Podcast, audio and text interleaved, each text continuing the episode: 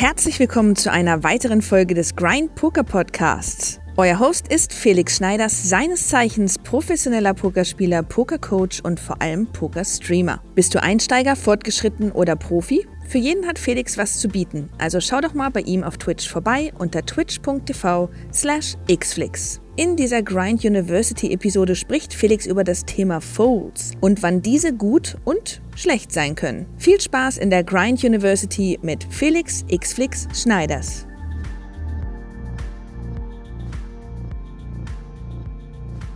Meine lieben Damen und Herren, liebe Studenten der Grind University, jetzt geht's los. Wir machen einen Vortrag zum Thema gute Folds, schlechte Folds.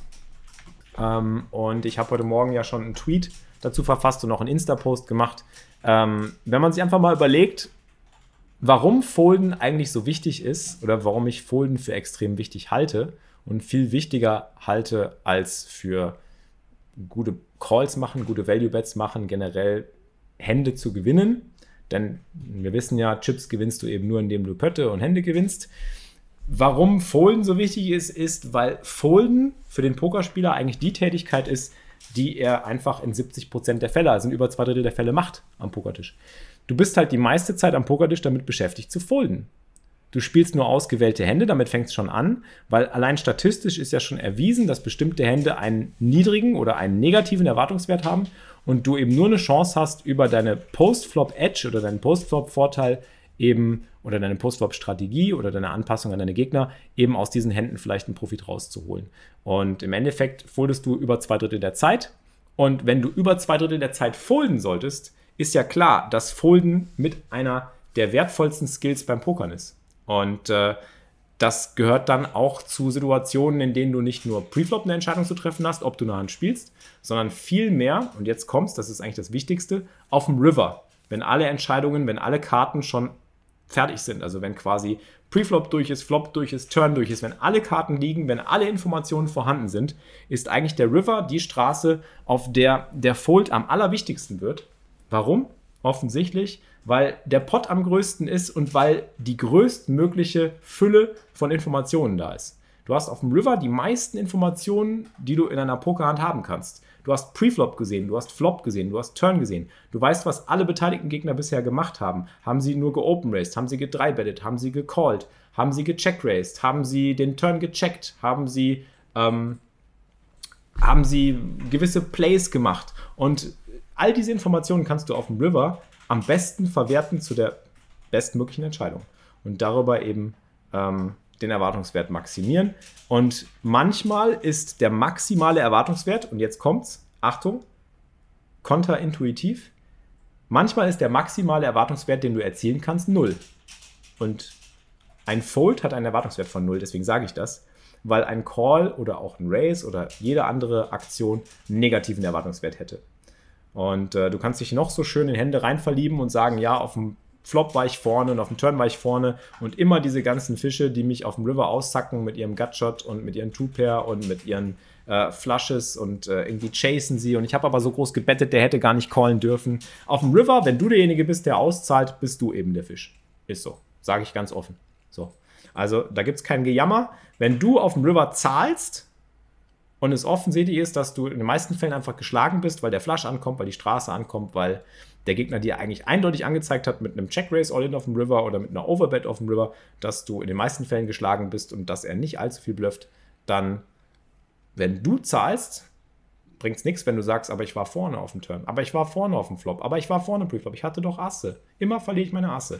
Damit bestätigst du eigentlich nur quasi dein Negativdenken, Negativ-Mindset-Denken und bestätigst dich darin, dass deine Asse immer ausgesackt werden. Also, ähm, wenn du sie foldest, werden sie natürlich, sie wurden ausgesackt, aber deine Aufgabe als Pokerspieler ist es eben, sie zu folden an der Stelle. Und wenn es nur One Pair ist, ist es One Pair. Du würdest ja auch keinen Unterschied machen. Stell dir vor, du hast irgendwie ähm, von der Handkategorie Aces auf einem Board von, weiß ich nicht, Bube 10, 7, 3 ähm, und es ist One Pair.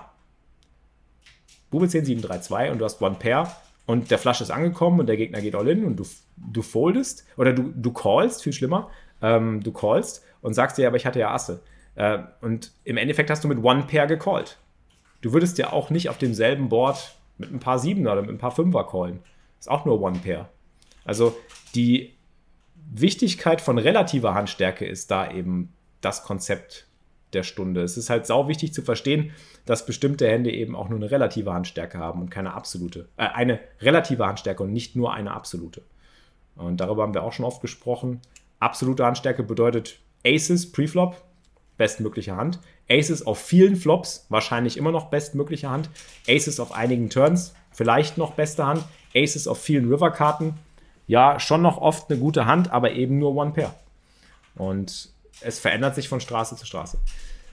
Und zu dem Thema habe ich äh, eine Hand vorbereitet, beziehungsweise sogar zwei Hände, falls wir die schaffen. Die können wir vielleicht ganz kurz durchgehen. Hm, ich guck mal gerade, ob ich die hier rausholen kann. Da, da sind sie. Genau, das ist nämlich eine Hand von unserem Subscriber. Jetzt muss ich seinen Namen nachschlagen. Ich glaube, sein Name ist. Lass mich nicht lügen. Der Löffler ist es. Der Löffler. Ich weiß nicht, ob der Löffler da ist, aber Löffler, bitte melde dich. Bitte melde dich. So, folgende Situation. Okay, wir haben 2-4 suited im Big Blind. Das ist erstmal Bombenblatt, ne?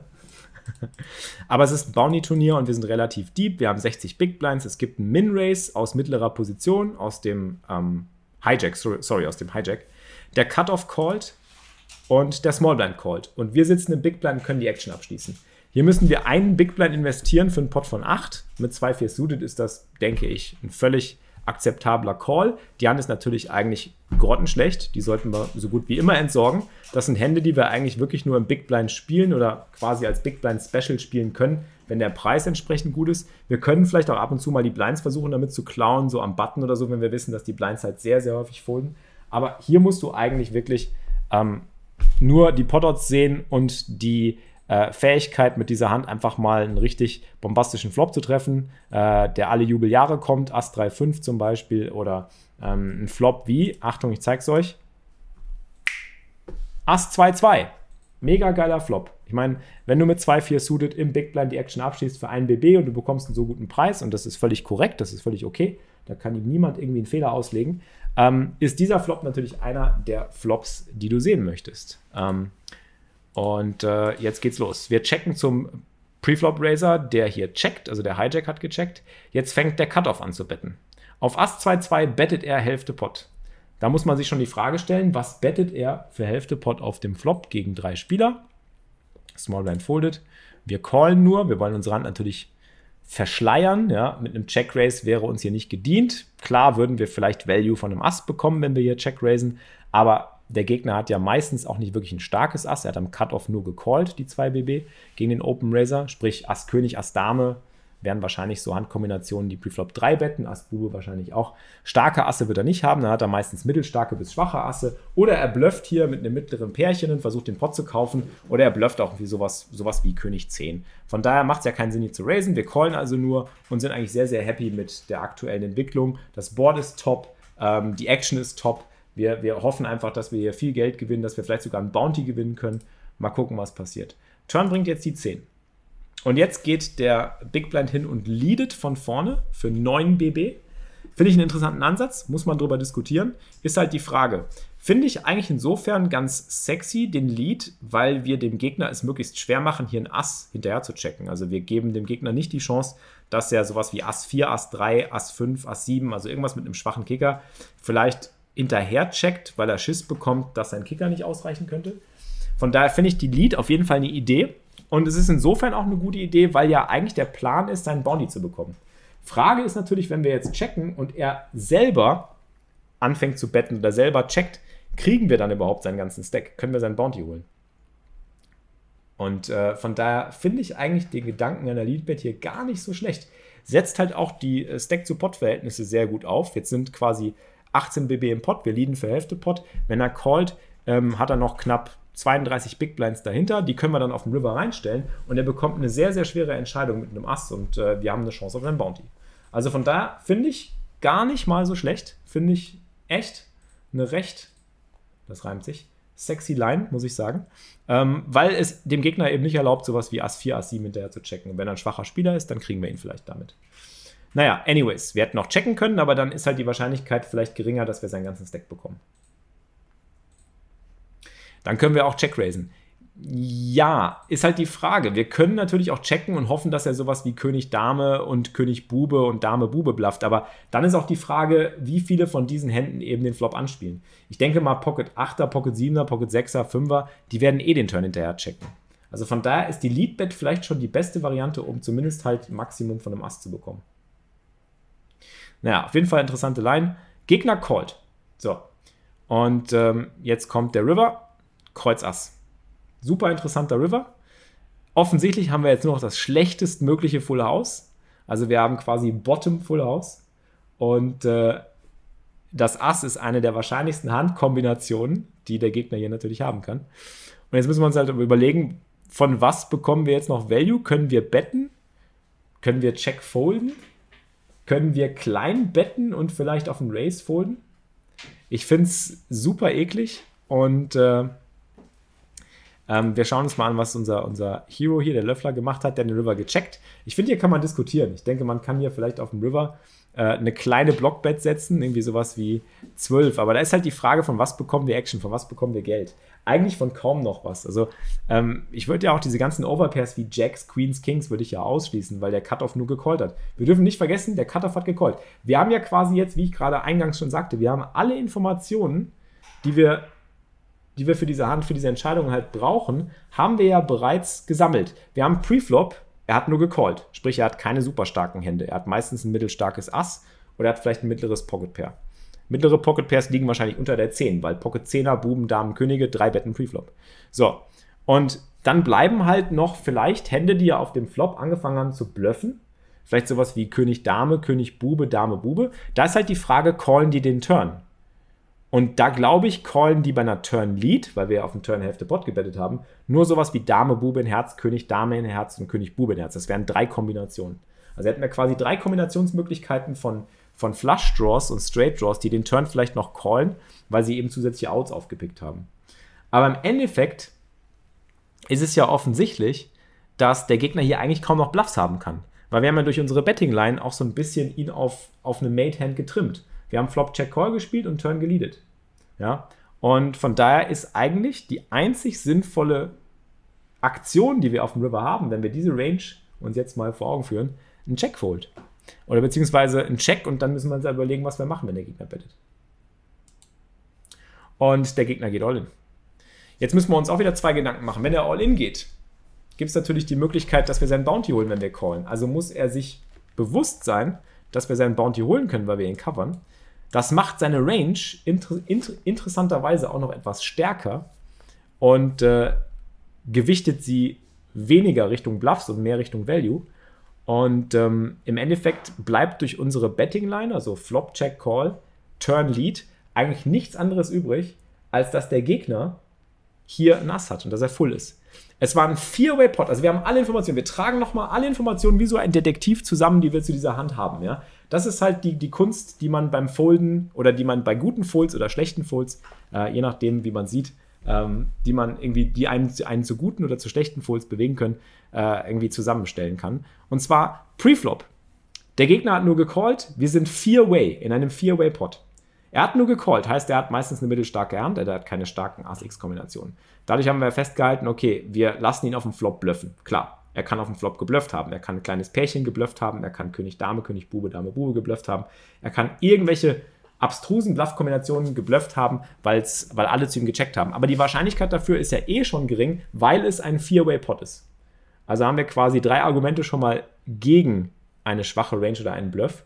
Four-Way-Pot, er hat Preflop nur gecallt und er hat Flop gebettet und auf dem Turn unsere Lead-Bet gecallt. Das ist noch viel entscheidender. Er hat unsere Half-Pot-Lead-Bet auf dem Turn gecallt. Das eliminiert noch weitere Bluff-Kombos, eliminiert noch weitere Hände aus seiner Range, die hier irgendwie schwach sein könnten oder die bluffen könnten. Und das bedeutet auf diesem River, so schwer es uns nochmal fällt, hier mit unserem gefloppten, mit unseren gefloppten Trips, die wir halt so selten floppen mit Big Blind, mit unserem Big Blind Special, wo wir denken, ah geil, es ist ein Traumspot ich war auf dem Flop so meilenweit vorne, ja, und dann hittet der Typ auf dem River das Ace. Wenn du jetzt hingehst und ausbezahlst, dann bist du der Freizeitspieler. Dann bist du derjenige, der hier den Fehler macht. Weil im Endeffekt kann man, kann man nicht mit hundertprozentiger Wahrscheinlichkeit sagen, aber wir haben es gerade, glaube ich, ganz gut runtergebrochen, wird der Gegner eigentlich keine Bluffs mehr übrig haben. Er wird halt einfach hier full sein. Und wenn man das nicht akzeptieren kann und sich sowas sagt wie der Dragan, ich schmeiß kein Fullhaus weg, sorry call, dann hast du genau dieses typische Problem, was so viele Pokerspieler haben. Ähm, das typischste Problem ist, dass sie sich einfach in Hände verlieben und keine guten Folds machen können. Das größte Problem ist, dass du in einem Spot nicht hingehen kannst, alle Informationen, die du gesammelt hast, zusammentragen kannst und aufhören kannst und loslassen kannst, dass du dich nicht mehr an eine Hand committed fühlst, nur weil du sie bis hierher gespielt hast und weil du bis hierhin immer die richtige Entscheidung getroffen hast und auch, sagen wir mal, super begeistert warst von dieser Hand. Du warst Preflop nicht begeistert. Preflop hast du ein BB investiert und hast gesagt, komm, ich guck's mir mal an. Und hast einfach mal einen Longshot genommen. Dann kommt dieser Flop und du sagst dir, boah, geil, jetzt rasiere ich ihn richtig. Und dann bist du schon mit dem Mindset in der Hand. Dann bist du schon genau mit diesem Mindset in der Hand, ich rasiere den jetzt richtig und ver, ver, verachtest quasi die ganzen Faktoren, die irgendwie sich in dieser Hand abspielen. Du hast die Hand eigentlich perfekt gespielt, du hast Preflop nur gecallt, du hast Flop-Check-Call gespielt, du hast Turn geleadet, auch sehr sexy, fand ich ja auch, fand ich ein sehr nices Play. Und jetzt hast du alle Informationen, die du brauchst, um die bestmögliche Entscheidung zu treffen. Alles, was du vorher gemacht hast, ist totes Geld. Spielt jetzt keine Rolle mehr. Genau. Bestes Stichwort aus dem Chat hier. Sunk Cost Fallacy. Existiert auch im Poker. Genau das ist es. Es gibt in der Wirtschaft dieses Konzept von Sunk Cost Fallacy. Wenn du, wenn du in einem Spot bist, in den du schon so viel Geld reingepumpt hast, und das ist lustig. Und jetzt pass auf, das Ganze kannst du auch auf Leben, aufs Leben übertragen. Das kannst du aufs alles, auf alles Mögliche übertragen. Das kannst du aufs Business übertragen, auf Beziehungen, auf Freundschaften, auf alles Mögliche. Du hast schon so viel investiert, dass du dich so committed fühlst, dass du sagst, nee, da lasse ich nicht mehr los. So. Und den Absprung zu finden in einer Situation, wo sich die Bedingungen geändert haben, dieses Mindset, diesen Mindset-Switch hinzubekommen, das ist das Schwierigste überhaupt. Und im Pokern ist das immer wieder eine Herausforderung, im Leben ja sowieso, aber im Poker ist es, glaube ich, immer wieder eine Herausforderung, dass man diese Sunk Cost Fallacy, also diese Täuschung, dass man so viel investiert hat in etwas, ähm, dass man jetzt da nicht mehr rauskommt, dass man sagt, ja gut, jetzt kann ich den Rest auch noch, jetzt muss ich den Rest auch noch bezahlen. Das ist halt das, was einem das Genick brechen kann. Und was einen halt einfach, ja, unglaublich viel kosten wird, langfristig gesehen. Ähm, und wenn man da halt den, den Cut macht, wenn man da halt loslassen kann, und einfach sagen kann, hey, ich habe alle Informationen bis dato richtig verwertet, ich habe die bestmöglichen Entscheidungen getroffen. Und auf dem River ist die Situation wieder eine andere. Die Wirtschaft hat sich jetzt gerade komplett geändert. So, du hast irgendwie alles reingepumpt in eine bestimmte Aktie und auf einmal ändert sich die Situation. Ich kann das jetzt nicht mit Aktien vergleichen, weil ich kein Aktienspezialist bin, aber so stelle ich es mir vor. Auf einmal ändert sich die Wirtschaftslage, auf einmal wird irgendwas, keine Ahnung, wird irgendwas geändert, ein Gesetz oder eine, eine Lage ändert sich und auf einmal ist das, was du vorher gemacht hast, hinfällig und du willst es aber einfach nicht akzeptieren. Du willst es einfach nicht akzeptieren, weil du einfach dich da so reingesteigert hast und gesagt hast, ich habe diesen Pot aufgebaut, ich habe die Kohle da reingepumpt, jetzt ziehe ich auch bis zu Ende durch. Und jetzt kommt das Allerschlimmste. Wenn du jetzt hier callst und der Typ zeigt dir 7, 8 suited, dann bestätigst du dich selber damit in der Annahme, dass du hier einen korrekten Call gemacht hast. Wenn du das Ganze dann aber langfristig siehst, in so Spots die genauso gestrickt sind, dann bist du vielleicht ein von zehn Malen gut, brauchst aber hier der Potters entsprechend 2 zu 1 auf den Call, du bräuchtest 33 Prozent, hast aber vielleicht in diesem Fall einen von zehn Malen richtig gelegen und dein Kopf bestätigt dich dann auch noch darin. Wenn du hier einen Call machst und der zeigt dir 7, 8 zutet, aber 9 von 10 Malen zeigt er dir ein Ass, dann machst du halt genau das, dann bist du halt im Confirmation Bias, nennt man das. Also dann sagt dir quasi die Bestätigung, das Ergebnis sagt dir dann quasi, dass du eine richtige eine richtige Aktion getätigt hast. Und das ist halt eine Riesengefahr. Und ich finde es sehr, sehr, sehr, sehr, sehr, sehr geil. Und jetzt passt auf. Und wir werden nicht erfahren, was der Gegner hatte, dass der Löffler den Fold gefunden hat hier. Und das ohne mit der Wimper zu zucken, hat die Hand gepostet und äh, hat sich natürlich wahrscheinlich schwarz geärgert. Und da musst du dann einfach die Zähne zusammenbeißen. Ich habe sowas ähnliches mal in einem Final Table gecallt und wurde belohnt. Naja, Dragan, ich will nicht bezweifeln, dass du vielleicht Situationen hast, in denen du auch Reads haben kannst, in denen du, sagen wir mal, zusätzliche Infos hast auf den Gegner. Ähm, die waren hier, glaube ich, nicht vorhanden. Zumindest hat er äh, keine weiteren Infos gegeben. Äh, Bubble müsste geplatzt gewesen sein. Ich halte 2-4 suited. Er hatte keine weiteren Infos auf den Gegner hier. Wenn du natürlich Informationen auf die Gegner hast, wenn du dem Gegner in die Augen gucken kannst und noch weitere Informationen für die Hand benutzen kannst und dann sagst, hey, Felix, ich habe sowas gecallt, weil ich habe mir den Gegner angeguckt und der wirkte halt nicht so, als ob er einen Ass hat. Der wirkte halt so, als ob er mich raushaben will. Und ich glaube halt einfach, dass er der Typ dafür ist, dass der mich hier blufft. Dann mach den Call, dann hast du den Call mit einem Read gemacht. Aber wenn du langfristig profitabel pokern willst, wäre das auf technischer Seite eben ein Fold. Und da ist auch die Frage, was Daltons gerade sagt, war es ein Four-Way-Pot? Gab es ICM? Gab es noch andere Geschichten? Kann ja auch sein, dass der dich unter ICM-Druck gesetzt hat an dem Final Table. Das wäre wieder eine komplett andere Voraussetzung, weißt du? Du spielst ein Final Table und er ist der Chip-Leader und dann blufft er dich hier auf dem River und stellt dich all in, weil er eben ICM-Druck ausüben kann, weil er noch zusätzliche Fold Equity erzeugt. Dann wäre das wieder eine komplett andere Geschichte. Und wenn du dann sagst, ja, ich habe gecallt, aber der hat mir dann den Bluff gezeigt und du willst dann damit quasi begründen, dass du langfristig in solchen Spots halt ganz easy callen kannst, weil die Leute bluffen da ja. Du kannst ja nicht, und das ist das Schlimme, das ist noch, noch ein ganz wichtiger Faktor beim Pokern, du kannst ja nicht von einem Spot auf andere schließen.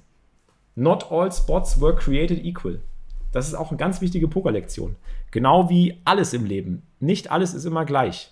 Keine Situation gleich der anderen, auch wenn man irgendwie Ähnlichkeiten entdeckt, auch wenn man sagt, ja, ich habe sowas ähnliches mal erlebt und da habe ich das gemacht und das war gut. Du, du redest von etwas, was komplett andere Umstände hatte, komplett andere Bedingungen, komplett andere Rahmenbedingungen, ähm, komplett andere Leute, beteiligte Menschen, beteiligte Situationen, äh, äh, eine beteiligte, äh, ähm, beteiligte Mitspieler, ähm, komplett andere Faktoren, Payjumps, was weiß ich.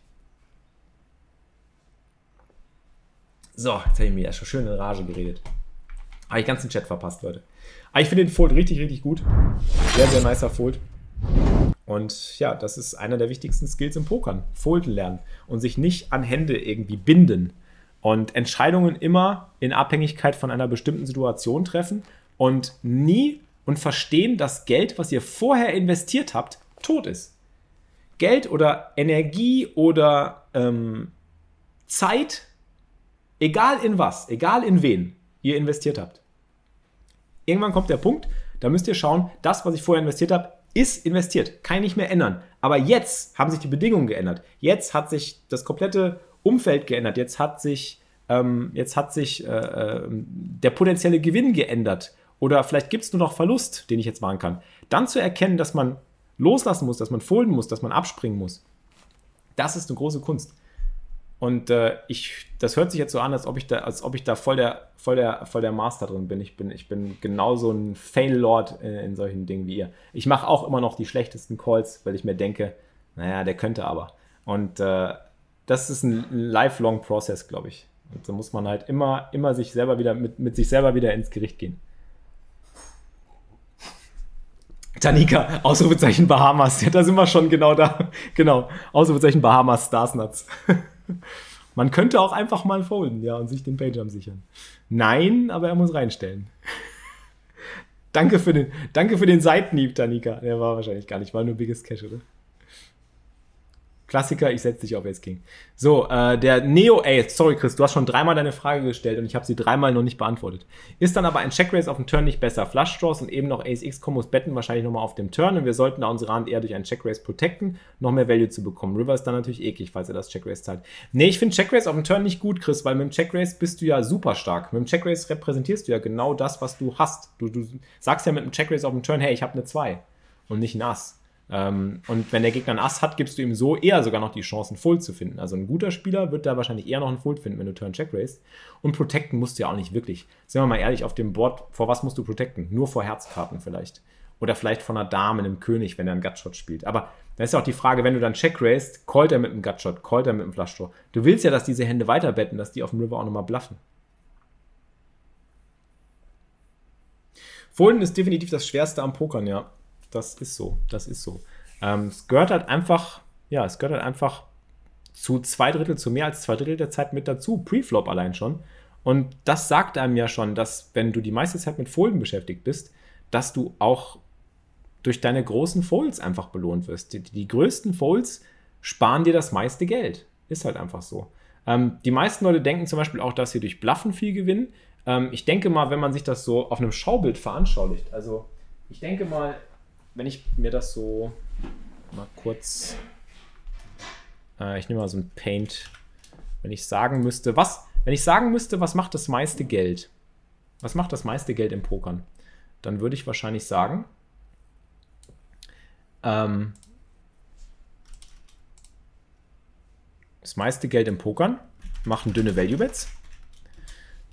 Dann würde ich sagen, als nächstes äh, haben wir äh, gute Folds. Und zu allerletzt Bluffs. Also ich denke, Bluffs machen am wenigsten Geld, auch wenn man meint, dass Bluffen halt zu Pokern dazugehört. Und Bluffen gehört zum Pokern. Bluffen macht man ja eigentlich nur, weil man totes Geld mitnehmen kann, wo man überzeugt von ist, dass es keiner haben will, oder weil man eben zumindest auch seine dünnen Value Bets ausgezahlt werden, auf seine dünnen Value Bets ausgezahlt werden will. Also die Bluffs hast du ja eigentlich auch insofern mit in deinem Spiel, damit es eben wieder die Möglichkeit gibt für jemanden, der sich sagt, naja, wenn der da nie blufft, dann zahle ich auch seine dünnen Value Bets nicht aus. Aber wenn du dann bluffst, wenn du Bluffs haben kannst, dann zahlt er auch wieder der, der dünnen Value Bets aus. Also ist das quasi mehr so ein so ein Ding, was du auch im Spiel drin hast, nicht nur um totes Geld abzugreifen, sondern eben auch um deine dünnen Value Bets zu powern. Aber die guten Folds, die machen eben auch sehr viel Kohle. Die guten Folds sparen dir halt sehr viel Geld, was du anderweitig verlieren würdest. Keine Ahnung, ob man das so ranken kann, aber eigentlich sind. Das Ding ist ja, die Bluffs sind ja, also es stimmt ja eigentlich, äh, mathematisch gesehen stimmt es nicht. Mathematisch gesehen stimmt, stimmt diese, diese, diese Anordnung nicht, weil Folds haben Erwartungswert 0. Also ich meine, ein Fold hat offensichtlich Erwartungswert 0. Und wenn, wenn, jemand, wenn etwas Erwartungswert 0 hat, kann der Bluff natürlich nicht darunter liegen. Also eigentlich müsste man schon sagen, so, machen wir so.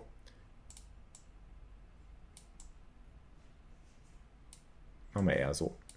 Die muss man irgendwie unabhängig voneinander sehen. Kann man auch nicht wirklich machen.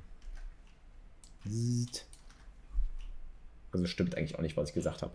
Ähm, aber dünne Value Bets machen die meiste Kohle, Bluffs machen weniger Kohle. Gute Folds sparen euch einfach Kohle. Und das ist das Wichtige. Kann man jetzt nicht so mathematisch darlegen, wie ich das, wie ich das gerne wollte. Aber ich glaube, ihr wisst, was ich meine. Bluffs können ja auch einen negativen Erwartungswert haben. Ja, wir gehen ja davon aus, dass wir von Bluffs sprechen, die eben einen positiven Erwartungswert haben, die wir halt machen, um Geld zu gewinnen. Aber das meiste Geld gewinnst du ja nicht damit. Ist ja offensichtlich. Du riskierst ja für einen Bluff mehr, als du gewinnen kannst mit einer dünnen Value Bet. Mit einer dünnen Value Bet, wenn sie ausbezahlt wird, gewinnst du, also wenn die dünne Value Bet nicht bezahlt wird, gewinnst du offensichtlich den Pot. Wenn sie bezahlt wird, gewinnst du auch noch mehr. Das heißt, die dünne Value Bet hat ja einen viel, viel größeren Erwartungswert, immer automatisch als der Bluff, weil wenn der Bluff nicht gecallt wird, gewinnst du halt nur den aktuellen Pot. Wenn der Bluff gecallt wird und du verlierst, dann verlierst du dein Investment. Also ist offensichtlich ganz klar, dass dünne Value Bets natürlich weit über den Bluffs liegen. Aber ähm, ja, die Folds, auch wenn das technisch nicht korrekt ist und mathematisch nicht korrekt ist, haben einen Erwartungswert von 0. Wenn alle anderen, und das ist ja das Wichtige, wenn alle anderen Entscheidungen einen negativen Erwartungswert haben, um das vielleicht nochmal irgendwie auf den Punkt zu bringen. Also wenn eine Value Bet einen negativen Erwartungswert hat,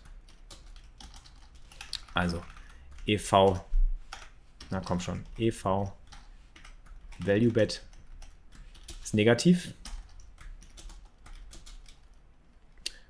Minus x,xx. Machen wir so. Und wenn der EV einer, eines, eines, eines Bluffs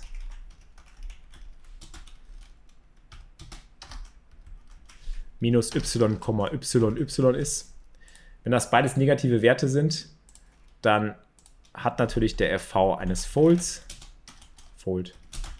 Der ist 0. Und offensichtlich ja, ist es ja klar. Ist, ich wollte schnell meine Hand Ihr Homing. Da kann ich jedes Mal Alter. Stufe 2 Reset der, für den oh, der gucken, was kommt los. 37. Monat. Danke dir. Dann ist ja offensichtlich, dass der Erwartungswert eines Folds maximal ist, auch wenn es 0 ist. 0 ist das Maximum, weil das sind ja beides negative Werte. Wenn das minus 2 hat und das minus 1, dann ist 0 das Maximum.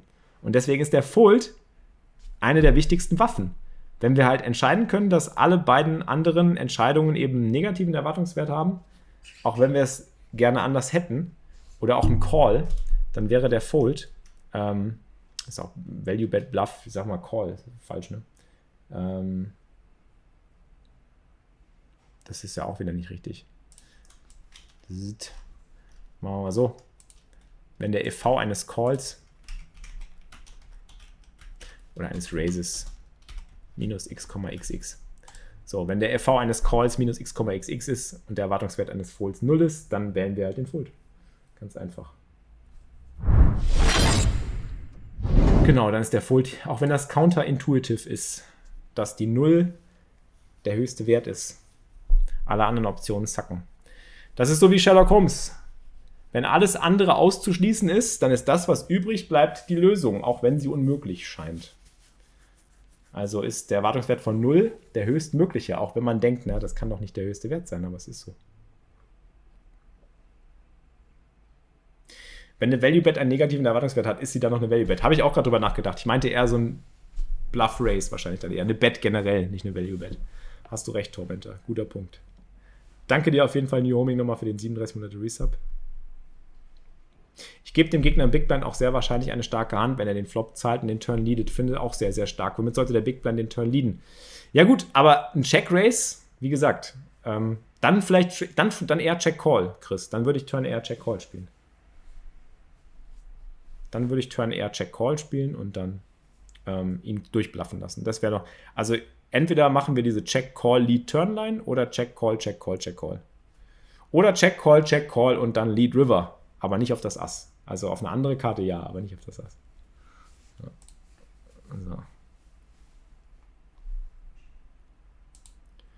Jod, jod, jod. Der beliebte Value Bluff. Wenn, dann könnten wir vielleicht eher den Flop-Check raisen. Ja, das wäre noch eine Option. Ich glaube, Flop-Check raise sieht am schwächsten aus, vielleicht. Wenn. Aber auch da. 4-Weight Flop-Check raise auf Ass 2-2.